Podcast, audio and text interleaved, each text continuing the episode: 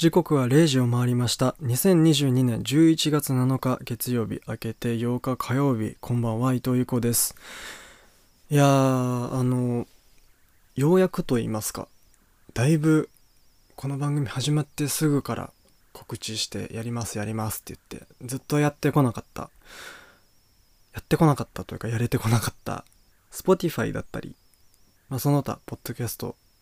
配信プラットフォーム媒体へのえっと、配信が始まりましてですね、ようやく。なので、えっと、今、ゆくいとプレゼンツボヤージって Spotify とかで検索してもらうと、多分番組のページが出てきて、で、そこでトレーラーっていう形で15分くらいのやつを聞けるようになってるんですけど、あの、これからね、YouTube に上がってるようなアーカイブ第1回からっていうのをやっていこうと思って。で、YouTube の方の更新もだいぶ止まっててですね、それがすごい申し訳ないんですけど、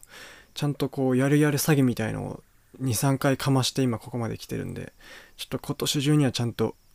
今のこの第20今日が7回なんですけどに追いつけるようにちゃんとやっていきたいと思いますので皆さんねホームページで聞くよりは聞きやすくなったんじゃないかなというふうに思いますのでこれから頑張っていきたいと思いますのでどうぞ。よろしくお願いします。あの先週は1期とお送りしてで1期が出てくれたのがこの番組の第5回ぶりっていうことでだいぶだいぶね久しぶりに久方ぶりに会いまして。で彼が行きたかった米津玄師さんのライブに千秋楽が埼玉スーパーアリーナでやっててでそれに誘ってくれたから2人で行こうっていうことで行ってきた話をまあ基本的には中心にお送りしながらって感じだったんですけど。ね放送でも話しましたけどアンコール前のラスト曲第2曲ぐらいでキングヌーのねミレニアパレードとかでも知られている常田さんが出てきてギターかき鳴らしてもう会場どよめきどよめきでもう彼が出てきただけで全部盛り上がっちゃってもともと盛り上がってたものがさらに盛り上がってっていうめちゃめちゃ楽しくってなんだろうそのカリスマ性を見たというかね盛り上げ方分かってるんだこの人っていうもうその腕をこう下から上にバンって上げてカモンみたいなの一振りだけでわーって歓声が起きるぐらいでしたからね。すごい楽しかったです。でね彼が一家がねあの東京に、まあ、5日間ぐらいいたんですよ。でちょっと実家がね本当は一緒に泊まりたかったんだけど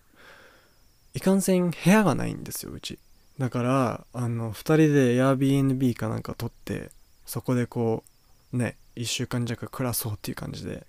で撮ってたからまあ一人暮らしじゃないけどそのホテルホテル住まいみたいな感じで2人でお送りしてて。でねまあ僕ら会ったら絶対カラオケに行くんですけど初日の夜カラオケに行ってで夜中まで歌って歌いまくってで次の日がもう米津さんの日だったからもう米津さんの曲ばっか歌って。でね3日目ぐらいかな。その公園でラーメンショーみたいなのををやってたからそれに行かないってことになって一期も一期でこう東京に来たからといって何かやることがあったわけではないからそのライブ以外はねだからねラーメンショーやってるからもう暇つぶしって言ったらあれだけど行こうかって言ってでせっかくだから曽谷さんを誘おうっていうことになってで曽谷さんと一期はもともと面識ないんだけど前回僕らが風さん飲んで京都に行った時に会って泊まらせてもらってそこでこうつながったっていう。そこがね僕の正江さんは語学学校時代の友達でで一期はその後高校の現地校での友達でだから本来はお互い知らないんだけどそれでもこう仲良く喋れるっていうのが僕はすごく楽しくって。でね今週はねまたライブに行ってきたんですよ。なのでちょっとその話とかまあ、あと母校の文化祭も見てきたのでなんだかそんなお話もできたらなというふうに思います。今夜もこの後1時までの1時間よろしくお願いします。有効伊藤プレゼンツボヤージ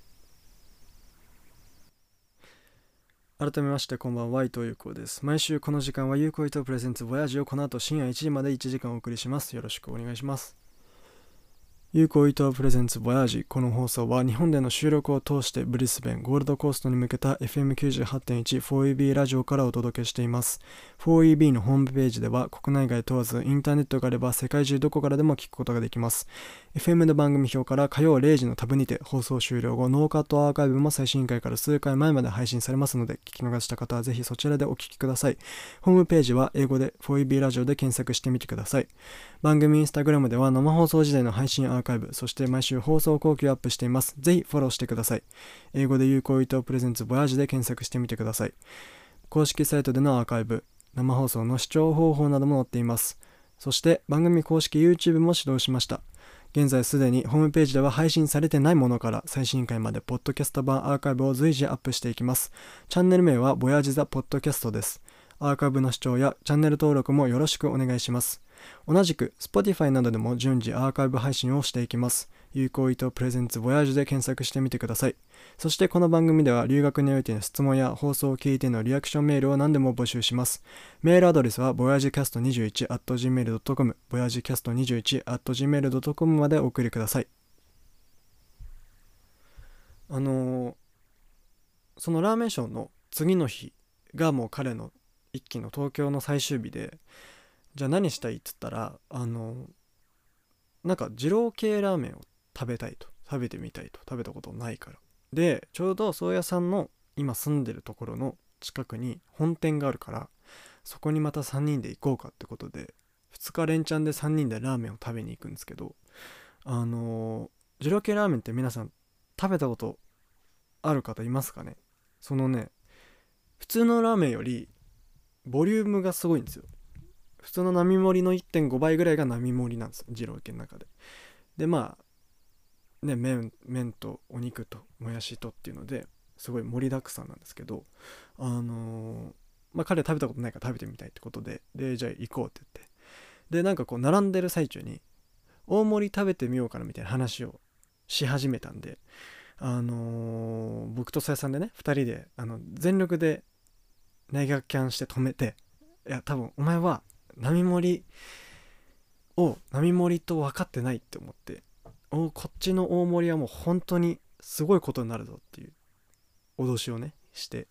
でまああそうかそうかそうなんだっていうので納得した。素振りを見せつつ、まあ、券売機行って帰ってきたら彼大盛り頼んでてわ終わったわこいつと思って。で、まあ、システム上、ね、3人で入れてもらうけどカウンターで回転率速いから、まあ、食べたら出なきゃいけないのね。だからその出て外で待ってるっていうパターンなんだけど宗谷さんがこう食べ終わってで出てってで僕が飲み物に頼んで飲み終わって出てって。で出てくタイミングでもう彼の器の中には俺がその最初受け取った時の8割ぐらい残ってたんです。でやっぱ大盛り恐ろしいと思って。でもあいつも行かないでみたいな顔してたまあ実際言ってたんですけど行かないで。でもごめんそういうそういうルールだからって言って。でまあ背中ドンドンって叩いて待ってるぞって言って、まあ、多分残してきちゃうんだろうなと思ってたんですけど進み具合的にでそれさんと外で待っててで5分10分ぐらいしたら出てきてしたらもうすごい辛そうな顔してああなんか怒られたのかなとかって思ってたら食べきったわとか言って「うえー!」ってすごいねって言ってやっぱりねすごい180の音が食いますね二郎の大盛り初心者なのに一発目なのに。それでねあのー、その日それ食べ終わってもう3時間後ぐらいには深夜バスで京都に帰んなきゃいけなかったわけ。だからまあ一旦荷物取り帰ってでまあちょっとゆっくりして出ようって言ってで時間になってね荷物まとめてじゃあ俺も一緒に送りに行くから電車乗っていこうって言って。でまあそのね撮ってたお家が新宿の近くというか下北のね京王井の頭ラインの方だったからでそこに乗って1本だねって言ってでまあ電車の中でちらほら話しながらまた今度だねみたいなこと言いながら新宿着いたぐらいでちょっとごめん優子やらかしたかもしれんって言ってでメール見せてきてしたらその、まあ、深夜バスの予約のメールなんですけど行き京都から東京は新宿駅なんだけど東京から京都の帰りが東京駅だったんですよ。こいつやってるわ と思って。でその時点で出発が確か9時50分とかだったんですけどもう9時20分過ぎぐらいなのでこれ間に合うかなと思ってもう急ピッチでネットで検索してどうやどうやって行ってないか。俺あんまり基本電車の生活してきてないからバスばっかりだからバッて調べて。したらあの中央線かな？かなんかで1本があるからそれに乗って行こうっつって。でももう発車が5分後とかなんだけど新宿のねホームめっちゃ多いからよくわかんねえしとりあえず走ろうっつってもうダッシュでもう一気なんてこれからバス乗って寝寝るはずなのに汗びしょびしょになって。で東京駅着いたらもうあと10分ぐらいでだからもう天候始まってる時間ですよ。で東京駅着いてからその駐車場っていうか出発場がどこか分かんないけどマップで検索してあこれ意外とこれ出てからあるぞって思って。歩きで5分ぐらいかかる場所って結構遠くて。やっべえと思って。もう走るぞっつって。もう走りまくって走りまくって。で45分ぐらいに着いて。ああ危ねえよかったって言ったらもう結構もうみんな乗り込み始めてて。で水持ったっつったらああ買い忘れたって言うから。もう分かった、ま、ちょっと待ってろっつって。俺もう超ダッシュで戻って。自販機でお茶かなんか買ってで走って戻ってで渡してでもうその渡してもうすぐバイバイね。あのなんか言う言う間もなかったからもう時間的に。遅らせちゃうからね。だからあありがとう。じゃじゃバイバイまだねっていうので すぐ終わって。最後こう噛みしめてまたまた後でなみたいなそういう話も最後できずだったんですけどやらかしまくったなと思って。で俺はもうそのままその日はまだその宿宿に泊まんなきゃいけなかったからね10時過ぎぐらいに東京駅でほっぽり出されて何したらいいかわからない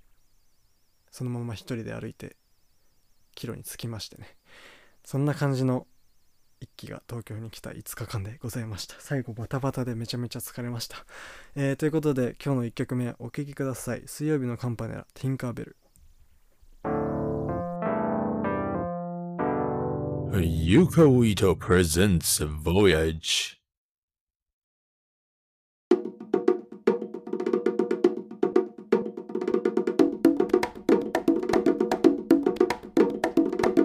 Yuko Ito presents Voyage お送りしたのは水曜日のカンパネラティンカーベルでした。改めまして伊藤優子です。FM98.1 4EB ラジオユーコイトプレゼンツボヤージをお送りしています。はい、ということで、ティンカーベル、前々回ぐらいに話しましたけど、水曜日のカンパネラの新曲、ね、シングル、まあ2曲で一緒に出たんですけど、その中の1曲、まあ表題曲的なね、感じで、めちゃめちゃ好きで、ライブで聴いたことあるんですけど重低音爆発で本当に最高な曲なんで皆さんも聴いてみてください。あの日本代表がね発表されましたね。まあちょっとタイムリーなんでこの話はしたいなと思って僕もサッカー好きだし。もうすぐねワールドカップ21日 ?20 日とか22日とかあのそこら辺に始まるんで始まるし初戦がそこら辺なんでもう本当に2週間あ2週間以内かこの放送からしたら。すごいね。なんかもう全然まだオーストラリアがねどうなのか僕は分かんないですけど日本はまだ全然そのワールドカップのお祭りモードじゃないですよね。まあ多分初めての冬開催っていうのもすごいあると思うんですけどね夏だともうちょっとお祭り感出るかなって感じもするしだけどなんかねいろいろね選考についていろんな意見がありますけどとりあえず俺はもうワールドカップがとにかくただただ楽しみ。ね、スペイン、ドイツ、コスタリカと同じグループですけど、面白い試合が見れるんじゃないかなと勝手に期待してますんで、みんなで一緒に応援しましょう。はい。ということで、あのー、ね、オープニングでもお話ししましたけども、またね、ライブに行ってきまして。っていうのも、ブルーノ・マーズです。はい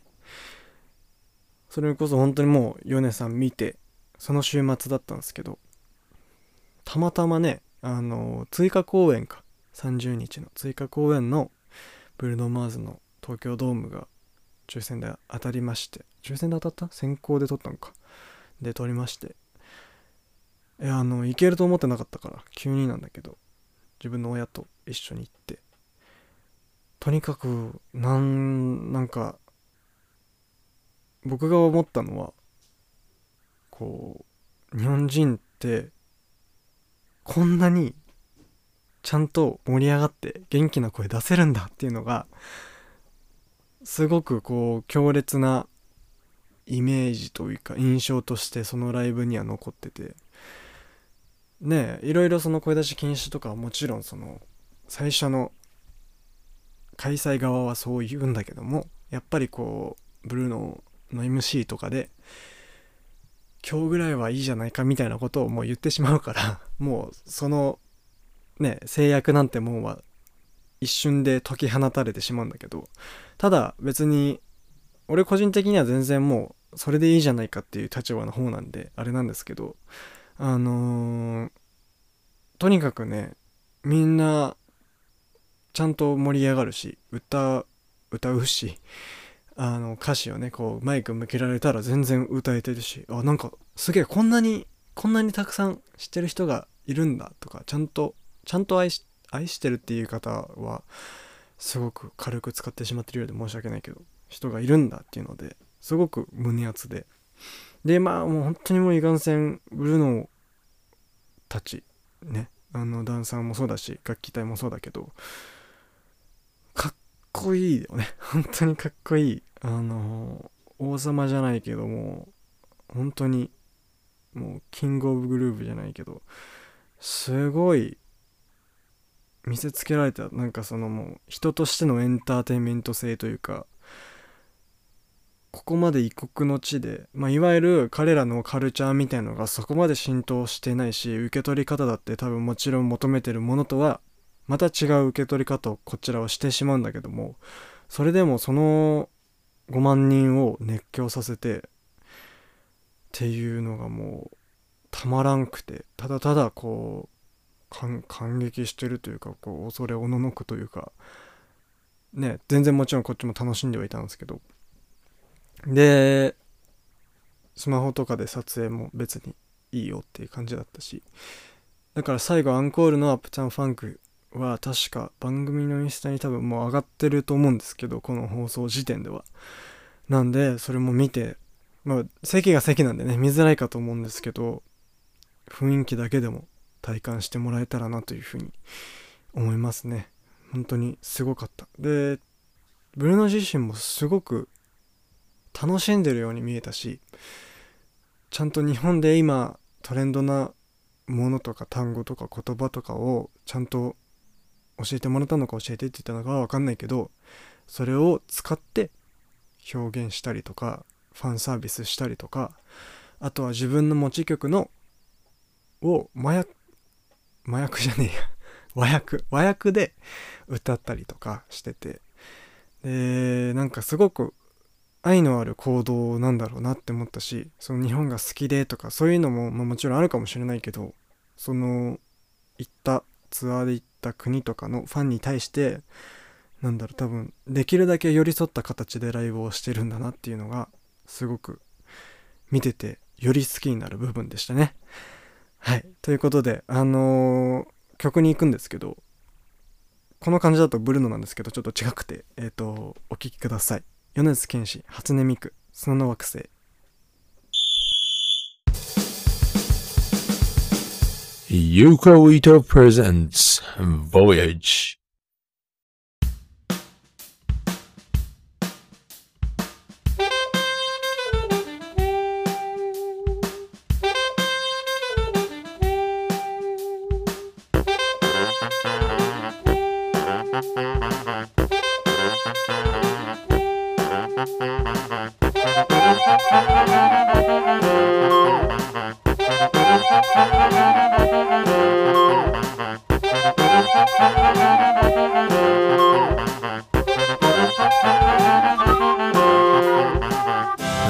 ト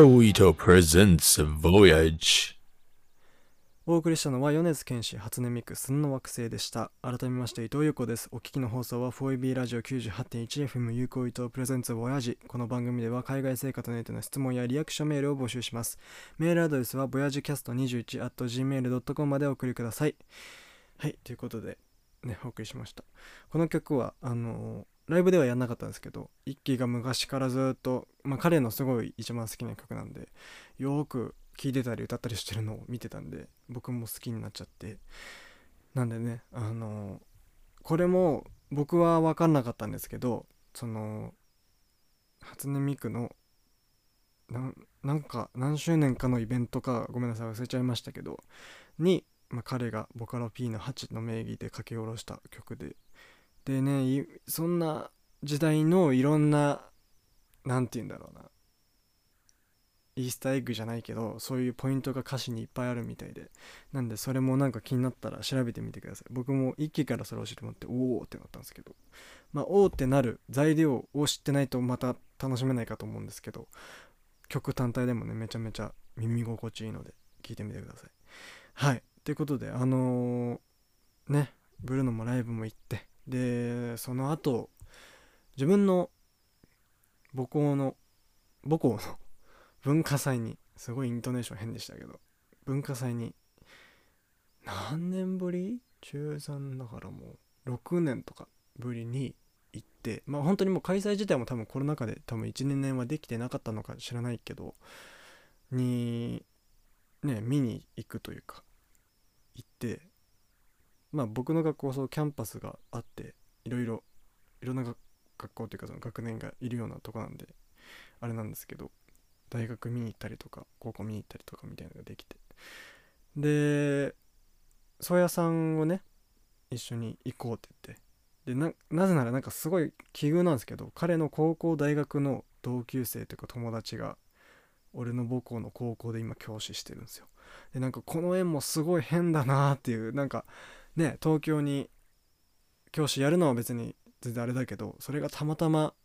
曽谷さんの友達の俺の母校なんだっていうすごい縁を感じますよね。でだからまあその人にも会えたらいいねみたいな。まあ多分忙しいから会えないんだろうけどっていうことでさやさんと一緒に行って。で僕が行ったのは何でかっていうと前回前回じゃないそのだいぶ前にこの番組で僕の今友達が文化祭で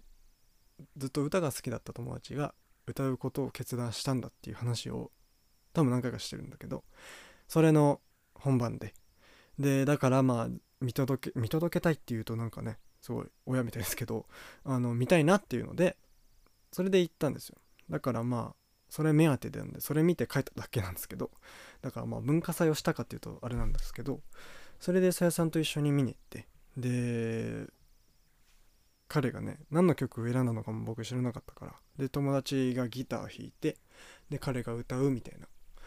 それでなんかね緊張するみたいなのをそのマイク持って喋ってたんですけど。なんかそれですごい頑張れって思って本当に緊張してるから紛らすために言ってんだろうなと思って。で言ったらほらあの学祭なんでお客さんもホームというかみんな知ってる子たちがいるから。でもだからこその難しさもすごいあると思って。で僕はラジオで向こうにいた時生で歌ったことあるけどその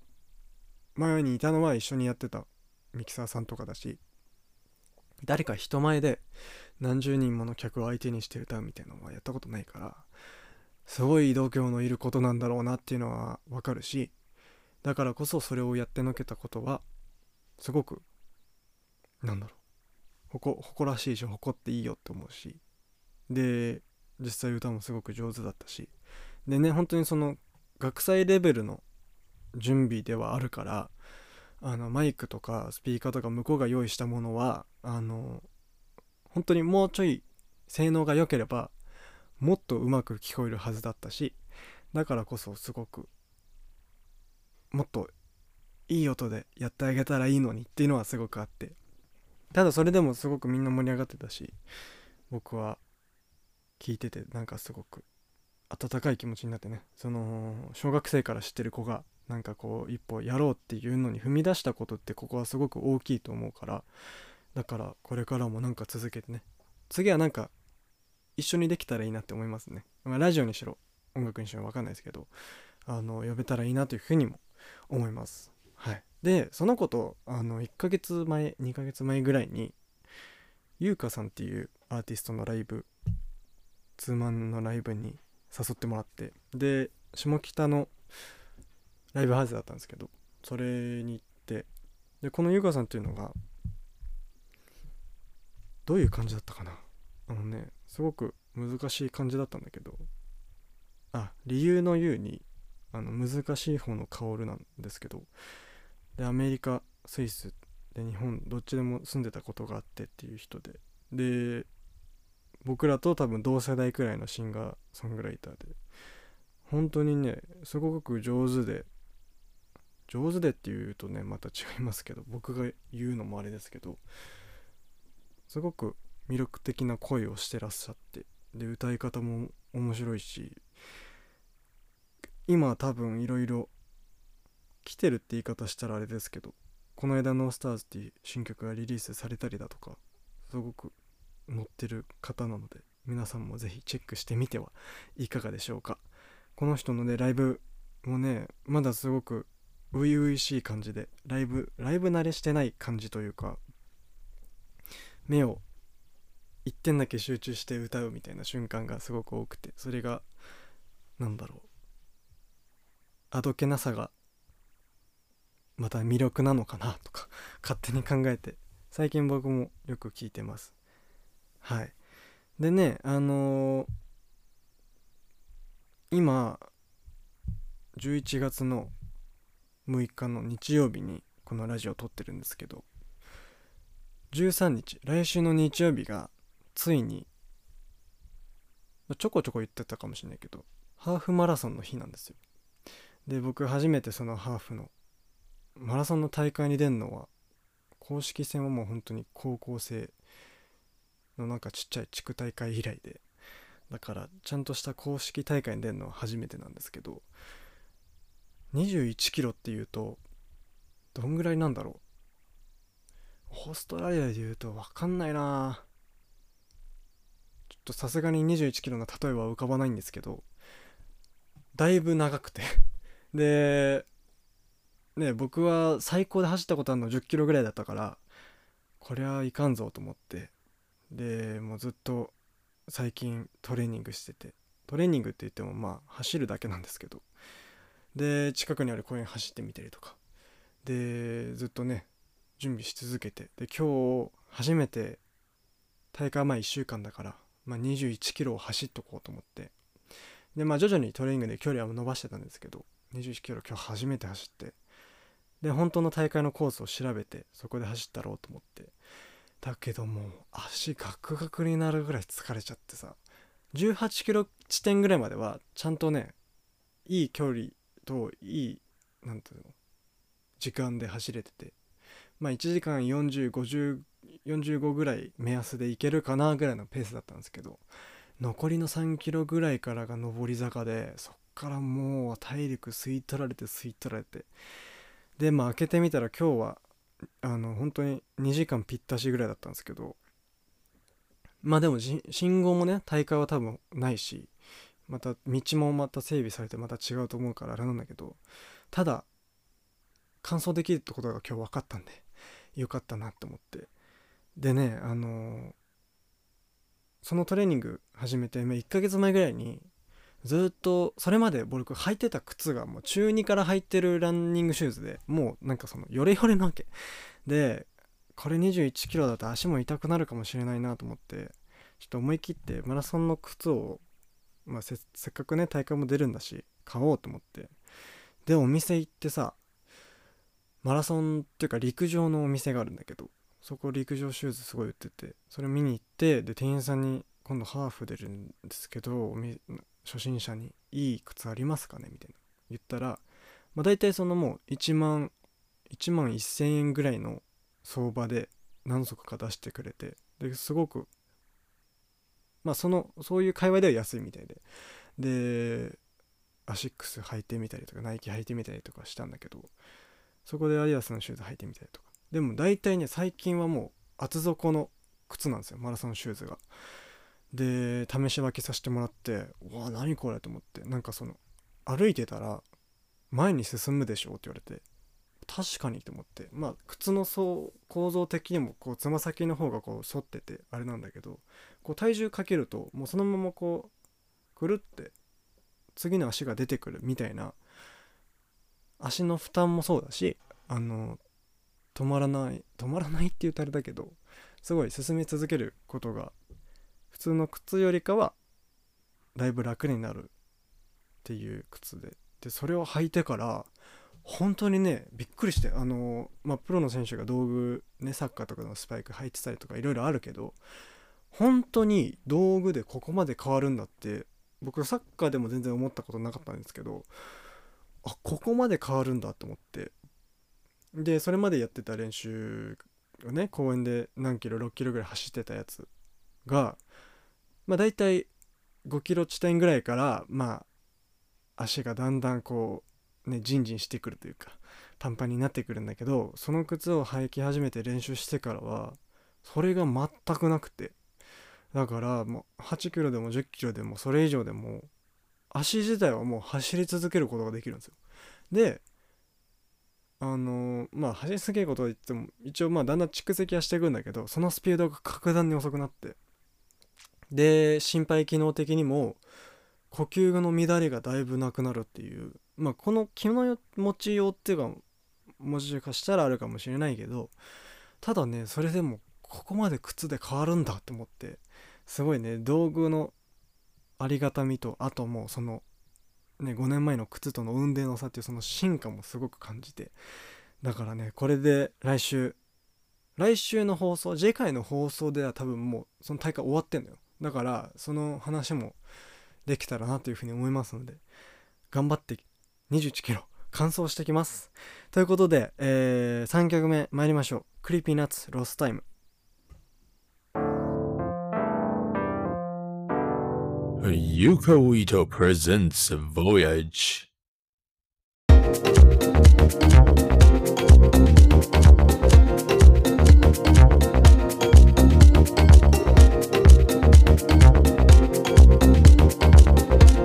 Yuko Ito presents Voyage. お送りしたのは Creepy Nuts ロスタイムでした。 Yuko Ito presents Voyage 改めまして伊藤優子です。ということで、あのね、 Creepy Nuts アンサンブルプレイっていうアルバムが出て、で、そこから全曲かけたいなと思ってちょこちょこかけてるんですけど、もうね、残すところあと2曲、友人 A と堕天ということで、まあ来週以降またかけていけたらなっていうふうに思うんですけど、この間ね、そのアンサンブルプレイと、で、打点っていうシングルも出て、でその CD ダブル購入者応募特典っていうのがあってね。でいろいろその自分の希望する賞に応募できるんですよ。でそれの A 賞トークイベントっていうのがあってでそれはもう彼らクリピナッツの2人が本当にクローズドな空間で配信とか一切ない空間でアルバムについて喋るっていう。でそこにまあ本当にもう少人数だけ行けるっていうのがあったんですけどまさかまさかそれに当たりまして。で日本放送イマジンスタジオっていう、まあ、スタジオがあるんですけど日本放送のラジオ局のね。で本当にね日本放送自体も僕はすごく憧れがあるっていうこともこのラジオ聞いてくれてると多分わかると思うんですけど初めて局内に潜入してでわあここがあのイマジンスタジオかって思いながらねあの入場の検査とかは一応してそれで入ってさ。でその中に席がこうパーってあって。入場するタイミングでそのランダムで紙に書いてあるチケットみたいなのもらうんですよ。でそれにアルファベットと数字が書いてあってそこに座ってくださいってだからまあ先着で来たから前に座れるとかじゃなくって。だからこうちゃんとランダム性があってあなんか面白いなと思ってたんですけどしたら A の12番って書いてあってうわーと思って一番前ぶち当ててるじゃんと思ってこのもう A 賞のトークイベントぶち当ててるだけでもすごいのにそこで一番前取っちゃったと思って最高じゃんと思いながらでも本当にもう周り見渡しても100人いないくらい多分70人60人ぐらいだと思うんですけどその人数の人たちどれだけの倍率を勝ち上がってきたんだろうと思ってで時間来るまで1時間ぐらいそわそわしながらさでラジオブースではあるから一応そのガラス張りの向こうにディレクターブースとかあのミキサーの卓とかがあって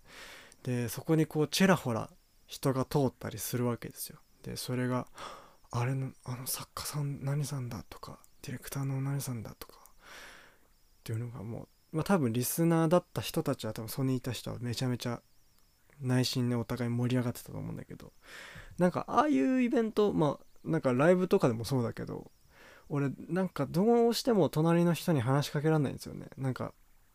すかされたらどうしようと思って。そっからね1時間ぐらいあの地獄じゃないですか。だからだいぶいけないんですけどなんかねそこで友達になるとかも聞くじゃないですか。だからなんかそれもやってみたいなと思うんだけど。で時間になってさ2人が入ってきてもう本当に目と鼻の先に生の R− 指定さんと DJ な松永さんと2人が行ってさでラジオさながらトークしてで一応その内容はね公害禁止だからあれなんだけど案の定脱線して全然アルバムの話じゃなくなっちゃったりとかしたんだけどすっごく貴重な貴重な経験とか夢見せてもらった経験というかラジオ局内に行けたのもそうだし彼らの思ってることとか歌詞書くにあたって音作るにあたってとかを聞けたのはものすごくものすごく貴重な時間だったなというふうに思います。ね。あとクリピナズ来年ねあの東京03さんとあのフロリックホリックってこの番組で僕がすごいやられたっていうベタ褒めしたライブがあるんですけどそれのフィーチャリング Creepy Nuts ということで来年武道館でコントライブやるらしくてえぐいなやることがっていうのがあるんですけどまたねその詳細も出てきたらチケット取れたりとかねしたいと思いますよね。当たるかな？わかんないけど。だいぶまあ 2days ですけどだいぶだいぶ超絶高い倍率だと思いますけどまたそんなお話もいつかできたらなというふうに思います。はいということで今日はねもうすぐもう最後の曲に行かなくちゃいけないんですけど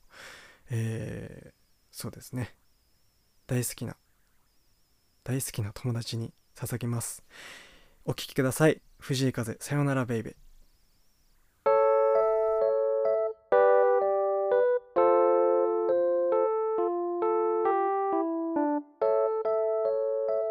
Yuko Ito presents Voyage.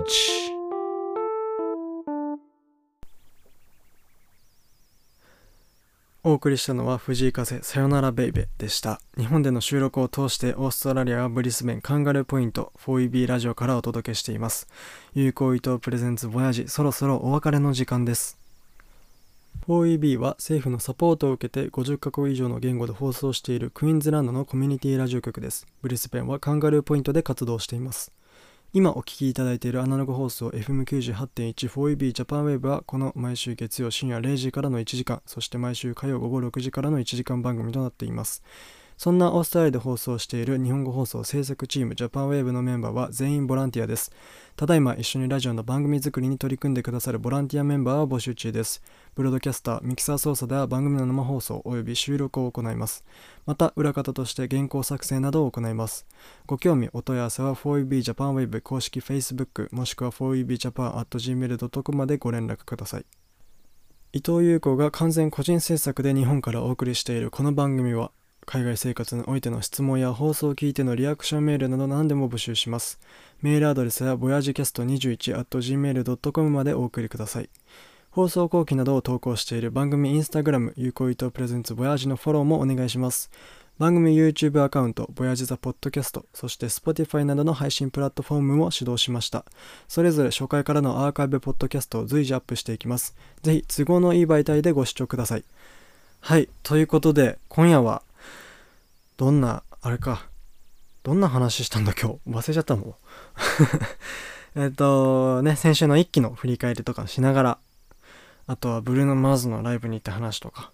あとは自分の小学校からの友達の文化祭でのライブを見に行った話とか、あとは Creepy Nuts の話だね。してましたけど、どうでしたでしょうかね。またなんかいろいろ思うことがあったらメールをください。本当に。メール来るだけでこっちはもう本当にだいぶだいぶ嬉しいんで。はい。ということで、あのー、それで言うと、風さんのさ、あのー、セカンドアルバムラボサーボーね、の、あのー、LP 版ね、レコード版があるんだけど、それの抽選に当たっていたんですよ。当たっていたんだけど、でも俺はもうそれでやったーと思って、ほっといてたら、なんかその、支払い方法を選択しなきゃいけない期限みたいな、その、入金期限じゃないけど、みたいなのがなんかあったらしくてうわーと思って、もうそれ見たのが、期限の2週間後とかだったんですよ、この間ね。で、やらかしたと思って。で、まあ、確かに、その応募した時に入金とかなかったなーって思って。でもさ、その、最近ライブとかのチケットの応募とかいろいろしてるから、その、だい、大体さ、そういうのって応募するタイミングで支払い情報を入れたりするからさ、当然そういうもんだと多分勝手に記憶がごっちゃなって思っちゃってて、本当に悔しい 悔しいというか悲しいというかそのレコード版欲しかったしレコードね集めて聴いてるからだからまたいつかいつか機会があれば巡り合わせで手に入れられたらなっていうふうに思いますね。本当に不甲斐ない。そうあとねあのそうだね。源さん星野源さんライブ決まりましてリアセンブリーね。めちゃめちゃ嬉しい。来年の1月にやるんだけど3年ぶりぐらいにようやく有観客ライブができるってことでまあトークとライブと最近やってる宴会みたいな感じだと思うんですけどすごく楽しみです。それこそね倍率すごいことになると思うんですけどここは頑張って運使い果たして取りたいかというふうに思います。ということで来週は来週はなんだ？まだ何も決まってないんですけどおそらく普通に通常回をお送りするかと思いますので、どうぞお楽しみに。ということで、今夜もお聴きいただきありがとうございました。ここまでのお相手は伊藤優子でした。